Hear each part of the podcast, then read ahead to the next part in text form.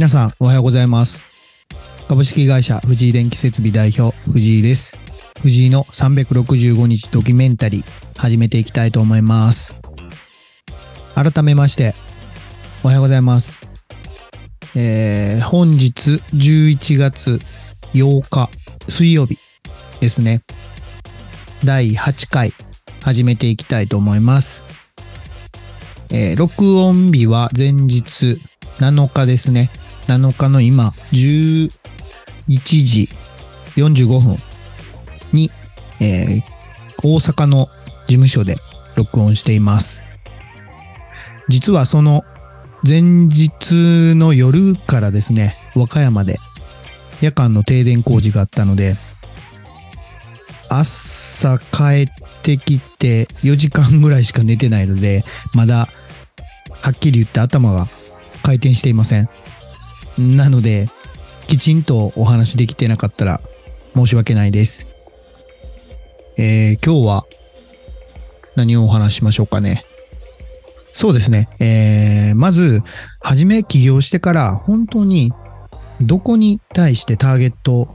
設定して取るとか、そういうことすらもわからず、とにかく、まあ、営業したり、問い合わせしたりっていうのを繰り返してました。やっぱりその時には相手が求めてるところというよりは、まあ、うーん、この、この人ではなく、この作業に必要な人っていうだけだったので、まあ、代わりが効くような感じではありましたね。うん、でもこれではダメだと思ったので、まあでもとにかく本当に受注する入り口をたくさん増やしたいと思ったので、本当に何社も何社も新しく取引しようと思って、その入り口のきっかけとしては本当に応援だったり、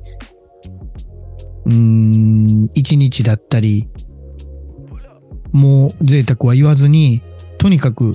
行きましたね。で、その時の、まあ、5、6社の担当の方だったり、社長さんだったりが、信用してくれて、今では、うん、ある、今、そうですね、メインとしてるのは、停電工事、停電工事って言ってるんですけど、実際の内容は何かというと、太陽光パネルを接続するときに、高圧キュービクルっていうものがありまして、その改造改修工事っていうのが必ず必要になるんですね。そこにもう特化して、今受注して、日本全国作業してるんですけど、やっぱり自分が求められてるっていうところっていうのは、なかなか自分では理解はできてなかったんですけど、うーん、どこからお伝えしたらいいんでしょうね。えー、僕は高校卒業してから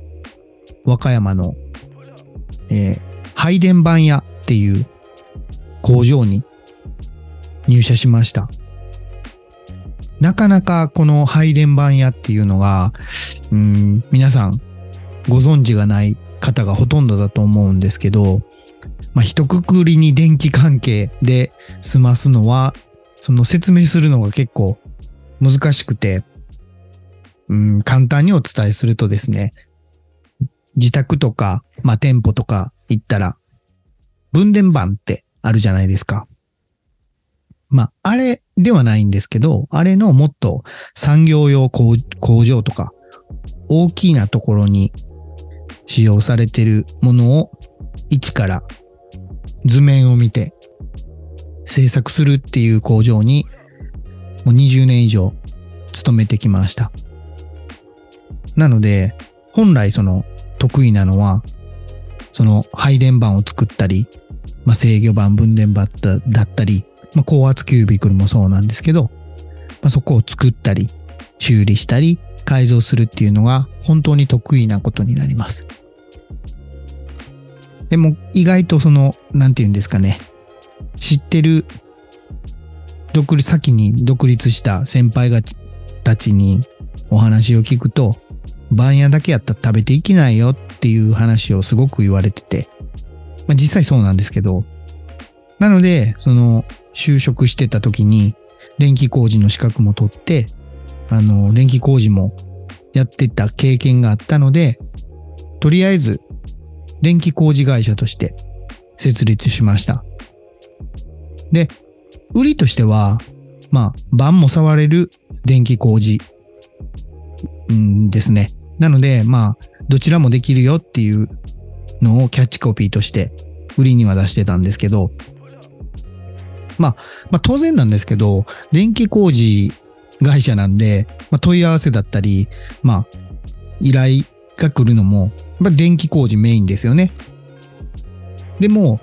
どちらかというと、自分の得意分野は晩関係なので、そこに仕事が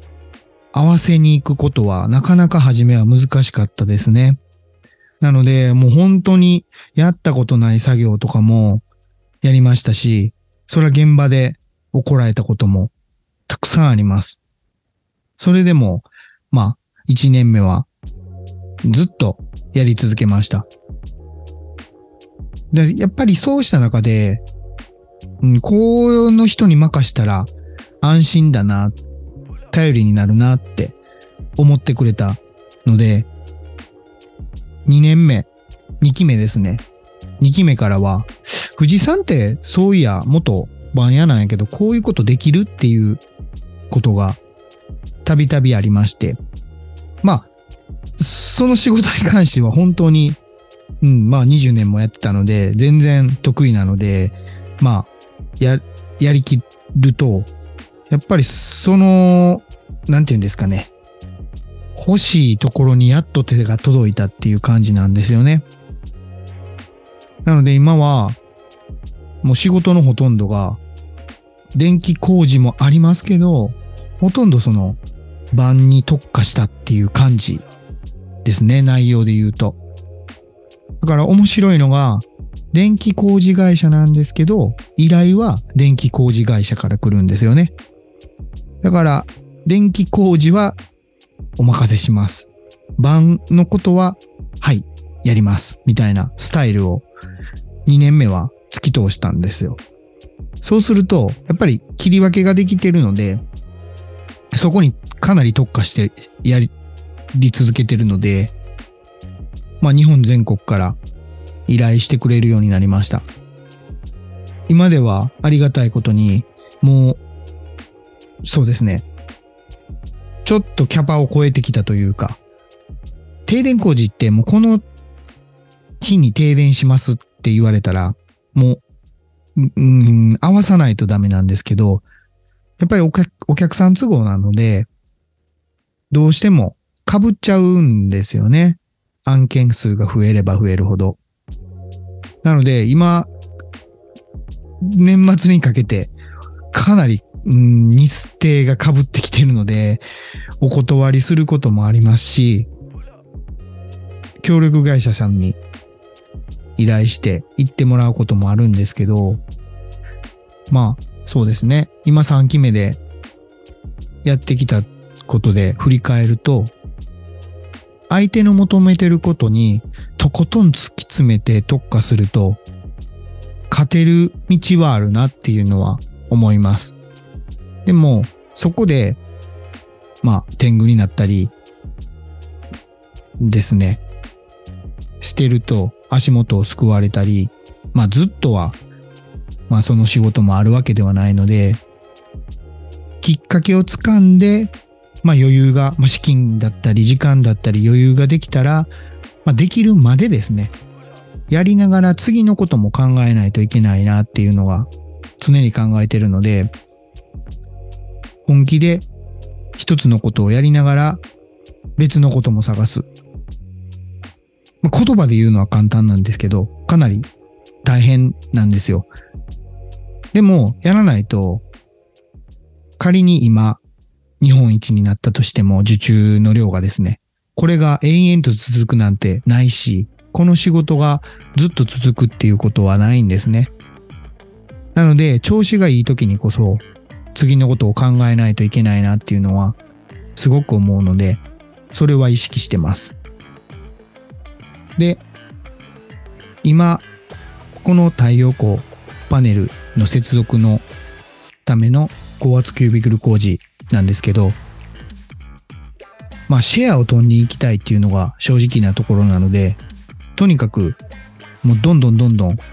受注してます。まあ、この仕事だったら藤井さん、まあ、藤井電気設備って言われるように、まあ、関わってる職人さんたちや協力業者さんにもお願いして、どんどんどんどん一緒に取っていこうって今、協力してやってます。だからそうですね。今、どのぐらいまでできてるかはまだわかんないですけど、実際、まあ売上だったり、案件数も1年目と2年目で比べると、まあ、4約4倍ですね。約4倍になってるので、まあ、このままちょっとやっていきたいと思います。自分がお伝えできることとしては、広く浅くもいいとは思うんですけど、すごく何かに特化したことで、お客様が求めてるところにターゲットが合えば、勝てる道はあるっていうことが、まあ、自分の経験からお伝えできるので、今日はそれをお伝えしました。えー、第8回目はこれで終わりたいと思います。じゃあ今日も頑張っていきましょう。えー、行ってきます。